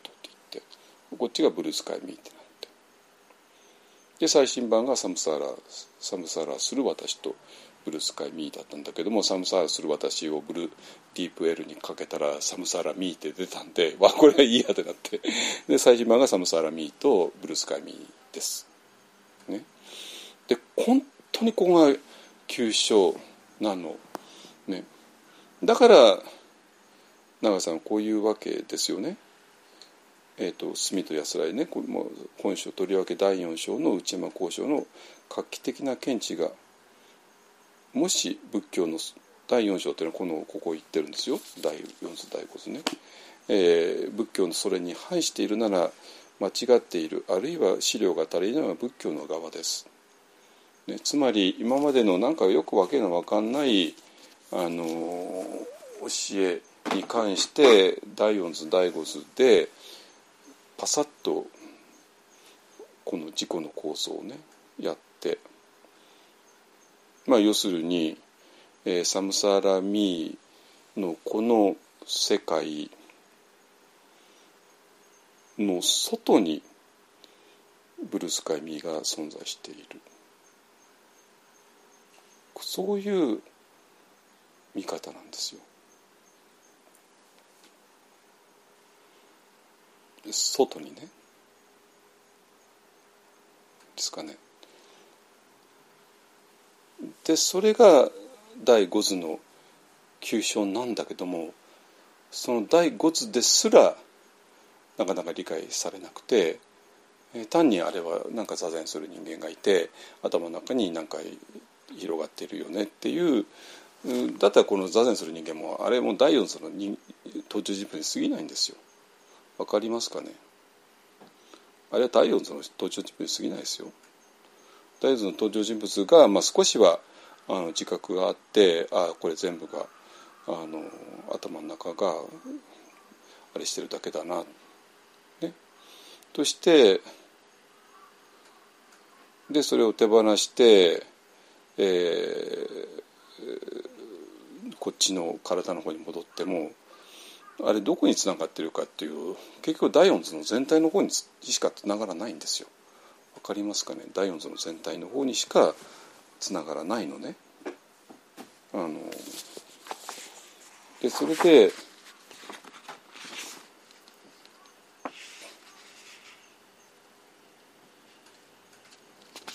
だからまあこれでねあの第4のところに逃げてるでこここのこの人を座禅させればいいわけなん。座禅して座禅してでこの人やったらこのこの全体と これと全体と一つになるよねっていう話に過ぎないんですよ。ね。わかるか？だけどこの第五図っていうのはそういう話ではなくてこの人はこの世界の外にいるんですよ世界の外ねでねあのこの間ちょっとチベット仏教やってる人と話したんだけども彼女はドリームヨーガっていうのをやってるっていうわけ。ドリームヨーガね。つまりこの世界がドリームだと見るそういうヨーガなんですよ。ヨガだってあのそのアーサナとは関係ないですよ、ね、そういうまあプラクティスなんですよ。だけどで彼女が言うにはできないっていうわけね。当たり前でしょ。って当たり前でしょってね。だってあなたはこの世界が客観的に存在していると信じているじゃないですか。それに対して何の疑いもないじゃないですか。ここに畳があるよね机があるよねあ中村さんがいるよねそして私がいるよねっていうそういう世界観を少しも手放していないじゃないですか。そしてその上でこれをドリームなんて言うのは無理だよ。無茶だって。無茶なんですよ。あなたがやってるのは無茶だ。わかる？そこを動かさないでスピリチュアルも何もへったくれもないわけ。本当に。そこしか私言ってないのよ15年間。どうして理解してもらえないの？ねそれでドリームヨガやってますって言われたってあなたごめんなさいあなたドリームヨガいくらやったってこの世界がドリームだと思ってないよ。思えないよ。だってあなたはこの世界を客観的に存在すると思ってるじゃないですか。ねでこの世界の中のね、えこの部屋に例えば10人いたとしたら10人のうちの1人が私だと思ってるじゃないですか。ね、でそして10人分の1人の私のこの体が私ででこの私っていうのはこのこの物質としての体とでこの脳みそがいろんな、えー、感情とか thinking を生んでるよね。だから私が死んだ時に私は肉体を失うしで脳みそも失うから脳みそが生み出していた thinking とかエモーションとか全部失って私はゼロになるよね私は虚無になるよね死んだら終わりだよねとそれがあなたの本音じゃないですかっていうことなんですよ。ね。でそれそういう本音を抱えている限りドリームヨガも何もあったもんじゃない。ね。あのやっぱりそれだともう寒さらすらしないですよね死んだら終わりって。そうするともうもう本当に現代日本人のあの世界観、えー、死死生観ですね死生観、えーと、死ぬことと生きることをどう思うかっていうことの本音に、えー、本音そのものになっていく。で石原慎太郎さんになっていく。石原慎太郎さんがどんなに法華経を勉強して法華経に関する本を書いたとしても結局やっぱり死んだら虚無だよねっていう本音から結局彼は逃れることができなかった。なぜって言ったらやっぱり世界というのは客観的存在していて私は10人のうちの一人で私は肉体を持っていて、えー、脳みそを持っていて脳みそが thinking とか感情を満たしてるよね。そしてこの肉体が崩壊した時に、えー、私はゼロになるよねっていうのがやっぱり死生観だからねなんですよ。でこれを全部ぶち壊すのが、えー、この第五図なのね。あなたはこの世界の外にいる存在なんだよっていうことですね。この世界は客観的に存在するよ。それはその通りよ。畳は存在するし机は存在するしあそこに海はあるし雲は流れてるし。ね。だけどもあなたはこの世界の外にいる。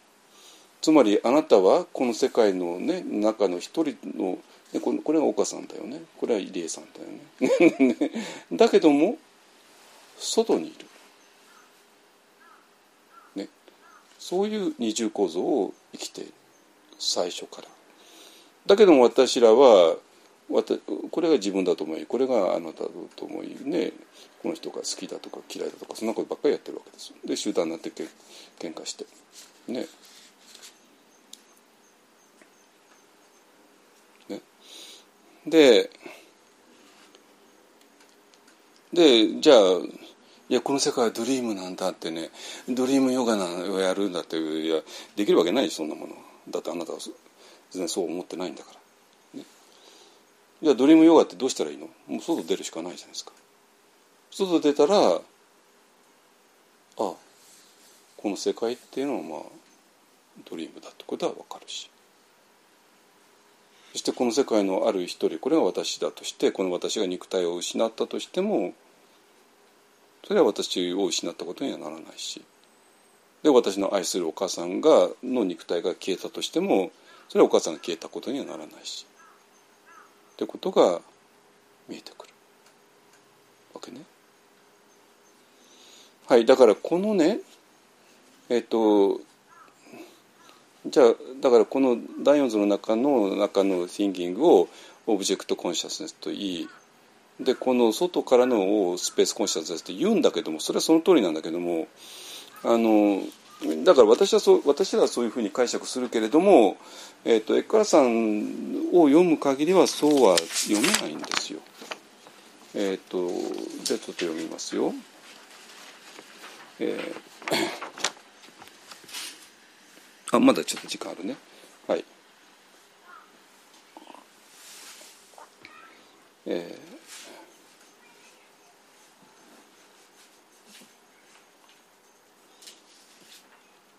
英語の方がいいかな。ね、えっ、ー、と、えー、えっ、ー、と、ポッドキャスト聞いてる人ね、あの、できたらね、あの、印刷してください。あの、Google ドキュメントをね印刷して紙に持ちながらねあのこの話聞いてくださいね。When you are no longer totally identified with the forms, consciousness who you are becomes freed from imprisonment in form. ね。だから、えっ、ー、と、形、フォームスって複数形になってるでしょ？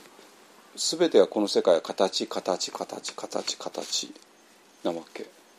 ね。でそして自分自身もそういう形の一つ。ね。っていうことと、えー、同一化しなかった時に、えー、コンシャスネスこのコンシャスネスっていうのは、えー、単なる thinking のことではなくてブルースカイミーのえー、ブルースカイミーっていうのは意識がありますからね、えー、ブルースカイミーのことです。でそれが、えー、形によってインプリズメントっていうのはプリズンに入らされるってことね。形っていう牢獄の中に閉じ込められていることから自由になるよねっていうことね。で、This freedom is the arising of inner space. で、この自由のことをインナースペースが現れたっていうことねだからインナースペースこれね多分体の中になんかスペースがあるというふうに 思うでしょ？だこれはあのエカさんの場合のインナーっていうのは全然違う意味なんですよこれが要するにえーと、アウタースペースとインナースペース外なる空間と内なる空間っていった場合に、えー、外なる空間っていうのは単なるものがない、ね、ここに柱があってここはものがないじゃないですか。ね、でこのことは単なるスペースなんですよ。ね、だけどインナースペースっていうのは、えー、そうじゃなくて内なるもの。ね、だからブルースカイミーの現れとして皆さんがタッチできるものがインナースペースですね。でそれが、えーと、現れてくるわけ。It comes as a stillness, subtle peace deep within you、ね。だからこれは、えーと、皆さんの中にこういうふうに出現するよね。えー、静けさとか、えー、あなたの中の深いところにあるサトルピース。非常に微妙な微細な平和。で even in the face of something seemingly bad はい、えーこの辺りですね。えー、と要するにまあ今なんかひどいこと起こるわけですよ。ね。まあ、世の中でひどいことばっかりじゃないですかね。本当にね。まあウクライウクライナとかロシアね、えー持ち出さなくても。ね。あの。でそういうことが起こった時ですら、えー何か、えー静かな平和があるよね。これわかるかな？だからね私本当にせせ世間見ていて思うのはこれがないんですよ。ないわけ。でそうすると本当に世の中で悪いことだらけじゃないですかね。世の中悪いことだらけが起こった時に本当にもう狂っちゃうじゃないですか。だからちょっとでも座禅とかねなんとかやってる人はこの、えー、サトルピースがあるからだからそんなに狂わない、ね、た多少狂辛くてもね。だけども世間のほとんどの人ってそれがないんだよね。だからあそこまでうわーってななっちゃう。うわこれはきついだろうなと本当に思うわ。よくそんなんで生きていけるよね、まあ、生きていけないから、まあね、アルコール逃げたりドラッグに逃げたりいろいろするんでしょうけどでまあ世界中のね麻薬の消費量がとんでもないことになって。でそれで何ねメキシコが麻薬をねあれしてけしからんとかね麻薬でお金を稼いでるマフィアはけしからんとか言うけども買わなきゃいいだけの話じゃないですかね。だってアメリカがどれほど消費してるんですかあなたたちは。あなたたちが消費してそれでお金出すからメキシコの人がそれで金儲けしてるだけでしょっていうね。あなたたちがもうドラッグ取るのやめればいいだけの話じゃないですか。と私はアメリカ人たちに言いたいんだけどまあ無理なんですよ。あまりにも辛いから生きていくのが。もうドラッグなしでは生きていけないんですよ。アルコールなしでドラ生き生きていけないんですよ。なぜ？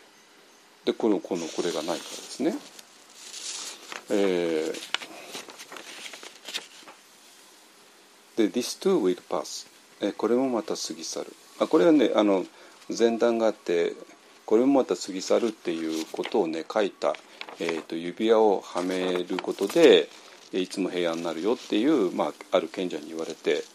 えーとまあ、ある王様がやってるんですけどね。で Suddenly there is space around the event でそうするとまあイベントって、まあ、あらゆるいろんな出来事ですね、えー、出来事のところにスペースができるこれもまた過ぎ去るっていうふうに見ると Yeah, there is also space around the emotional highs and lows, even around pain. だから何か痛みがあってそうするともうエモーションがこんなん上下しちゃうわけですよね。でそしてもうそれにもう巻き込まれちゃうんだけどもそれその時ですらどっかにスペースがあってでそれがもう全部自分にが巻き込まれることがない。And above all, there is space between your thoughts. だからまあ thinking してるんだけどもまあいろんなことが湧き起こるんだけどもでもその thinking に巻き込まれるんじゃなくて、えー、thinking が起こっていることを見ることができるのね。これも多分、えー、っと今ポッドキャスト聞いてる人も分かりかけてると思います。えー、っと皆さんも瞑想してるからね。And from that space emanates a peace that is not of this world, because this is this world is form and the peace is space. This is the peace of God っていうまあすごいわな。はい。えー、ででこのね。えーと、このほんのちょっとしたその空間のところから平和が現れてきてでこの平和っていうのは、えー、この世界に属する平和ではない。つまりこの世界だとなんか悪いことがあってその止まったから平和になるじゃないですか。でもそうじゃない。でこの世界っていうのは形の世界ででそれに対して平和っていうのはスペース形がないスペースのこれフォームレスのことですね。スペース形がないもの、ね、だからその形がないものを God ってね神様って言って。だから神の平和になるんだっていうことですね。えー、Now you can enjoy もう急ぎます。Now you can enjoy and honor the things of this world without giving them an importance and significance they don't have. だからまあこの世界に生きてる限りまあいろんなことがあってああこれすごいよねああだねってでもそれに圧倒されちゃうんだけどもだけどももうそのそれがそんなに重要じゃないってことが分かって分かるから、えー、まあそれが与えられる限りはまあ楽しむことができるよね。You can participate in the dance of creation and be active without attachment to outcome and without placing unreasonable demands upon the world. Fulfill me, make me happy, make me feel safe, tell me who I am. まあこれがもう本当にあの実際に、えー、世間が生きている世界ですよね。The, the world cannot give you those things, and when you no longer have such expectation, all self-created suffering comes to an end. だからまあこのまあこれも説明する必要ないですね。もうこの世界で私を幸せにしてくれ、こうしてくれっていうようなことがもう全部終わるっていうことですね。All such suffering is due to an over-evaluation of form and an awareness of the dimension of space. だから形の世界にあまりにとらわれて形の世界のあるものが私を幸せにしてくれると思ってそれを追いかけることによってさらになんかわけわかんないことになるでその時にスペースの、えー、ダイメンションをすっかり忘れている When that dimension is present in your life you can enjoy things, experiences and pleasure of the sense without losing yourself in them without inner attachment to them, that is to say, without becoming addicted to the world. つまり、えー、この世界、まあ、まあこれ説明する必要ないこの世界を皆さんこういうふうに生きているわけですよ。それぞれ執着しまくってね。でもここはまあいいの。ここはここはよくて、えー、どこだけがというとダイメンションって言ってるんですよ。ダイメンション。えっと dimension of space. An awareness of the dimension of space. だから私らからするとブルースカイミーを、えー、意識しないでサムサーラミーの世界だけで私を幸せにしてくれとかやるからもわわけわかんなくなるよね。っていう話なんだけどもじゃあそのブルースカイミーのがどういうふうに世界に存在しているのかっていうとここでもうダイメンションって言ってるだけなんですよ。ダイメンション・オブ・スペースっていうね。だから物の世界があってフォームの世界があって形のある世界があって、えー、スペースの世界があるよねだけどダイメンションなんですよ。ねえー、っと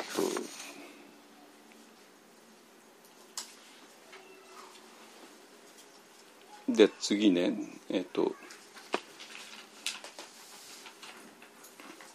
uh, the word this too will pass a point, pointers toward reality in pointing to the impermanence of all forms by implication they are also pointing to the eternal only the eternal in you can recognize the impermanence as impermanent まあこれこれがねあのこれもすぐこれビパッサナって分かりますよね？ビパッサナで、えー、まあ本当ビパッサナの瞑想の最後のとこで、えー、インパーマンスパリオでアニッチャですけどもアニッチャアニッチャアニッチャアニッチャアニッチャこの世界が全て無常だよねってビパッサナにできた時に私らはポンと涅槃へ飛ぶ。ね、涅槃って何ですか？エターナルの場所ですね。なぜ？この世が無常だよねって本当に見えるのはエターナの場所からしか見えないからだからこの世が全部無常だよねって見ることによって私らは逆にエターナの場所へ飛ぶっていうそういう論理なんですよ。これ全くあのビパッサナの論理ですね。ね。で、when the dimension of space is lost or rather not known, the things of the world assume the absolute importance, a seriousness and heaviness that in truth they do not have. When the world is not viewed from the perspective of formless, it becomes a threatening place and ultimately a place of despair. The Old Testament pro- pro- prophet must have felt this when he wrote, All things are full of awareness, a man cannot utter it. だからこの、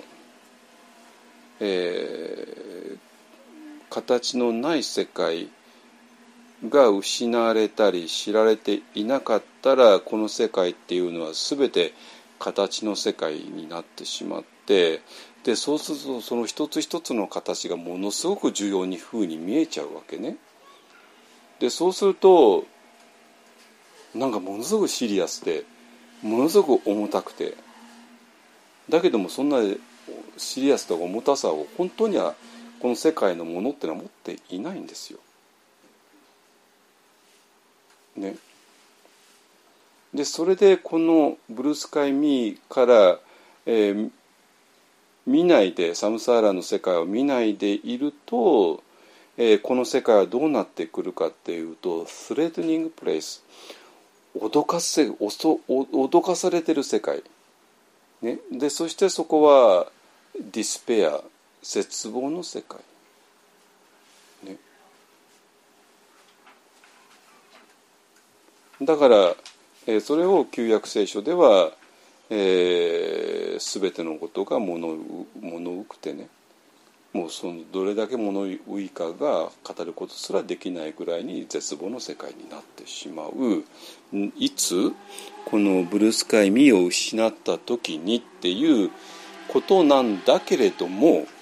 だからまあ全く私らと言ってること同じじゃないですか言ってること同じですよね。あのえーと、フォームとかなんかで言ってるのは全部私らの言葉だとサムサーラの世界です。ねなぜサムサーラとか分かりますね？自分をものだと見たら、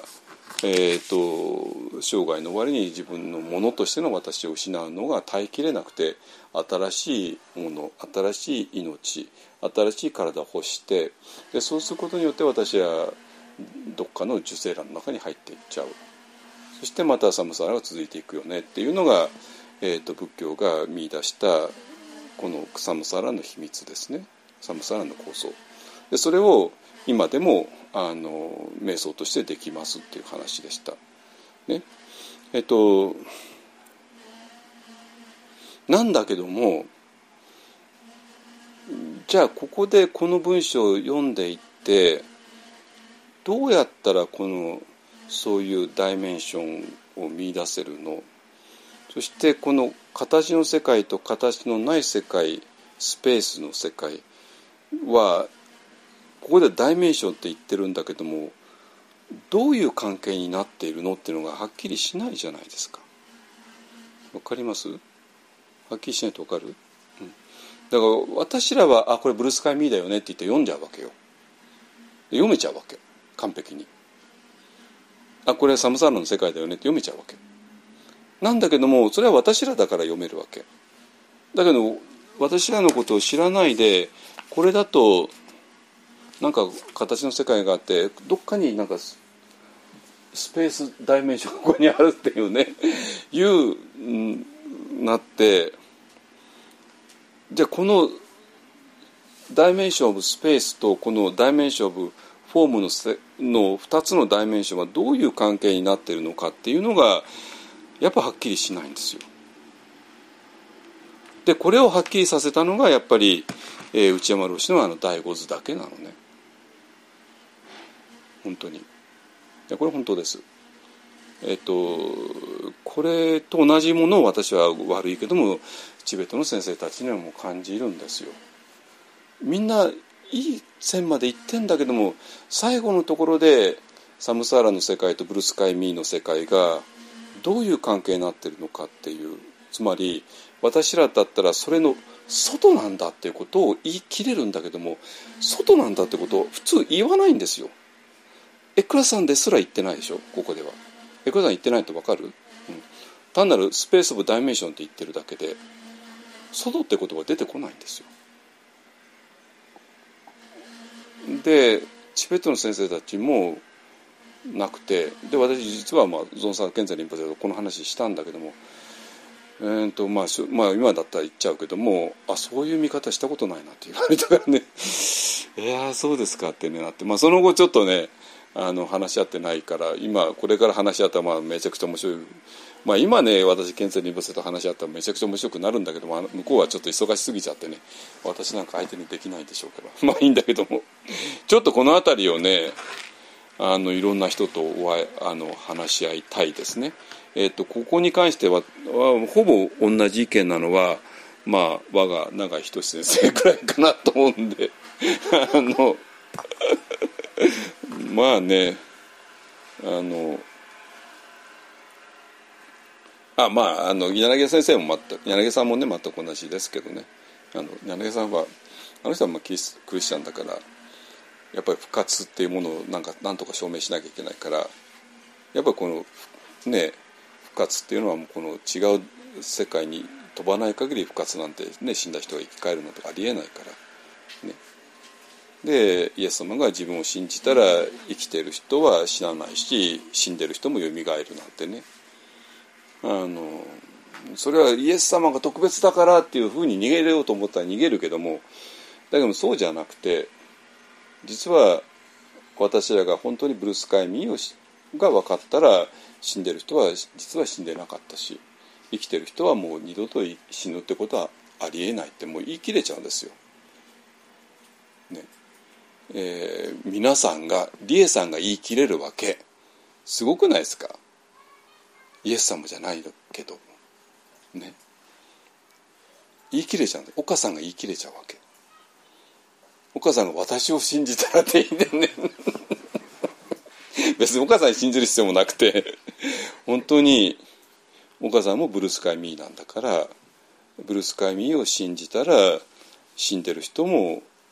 よみがえるし生きてる人は二度と死なないって。岡由紀子さんが言い切れちゃうわけ。すごくないですか？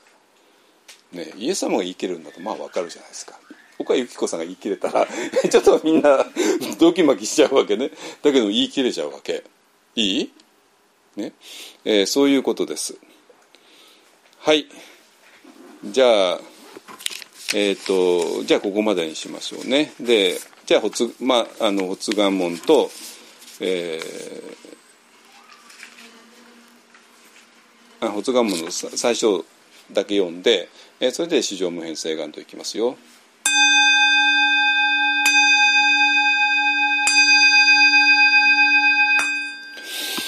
願わくは我と一切主情とともに根性よりないし症状を尽くして消防。あらん聞くことあらん時消防。疑弱世辞不信なるべからずまさに消防に合わん時。捨てて仏法十字戦ついに大地の右上とともに浄土することへん。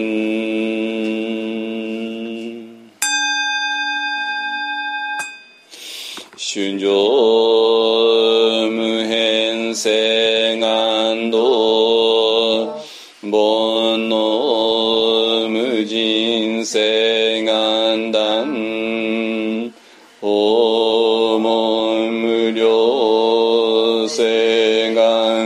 く仏の無常性願上春上無変性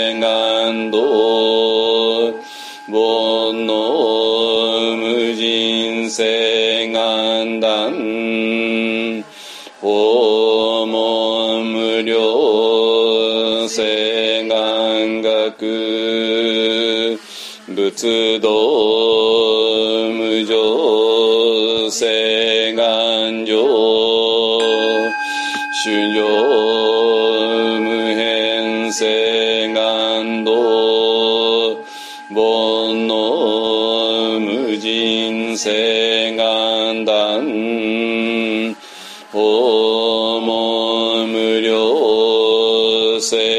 願学仏道無常性願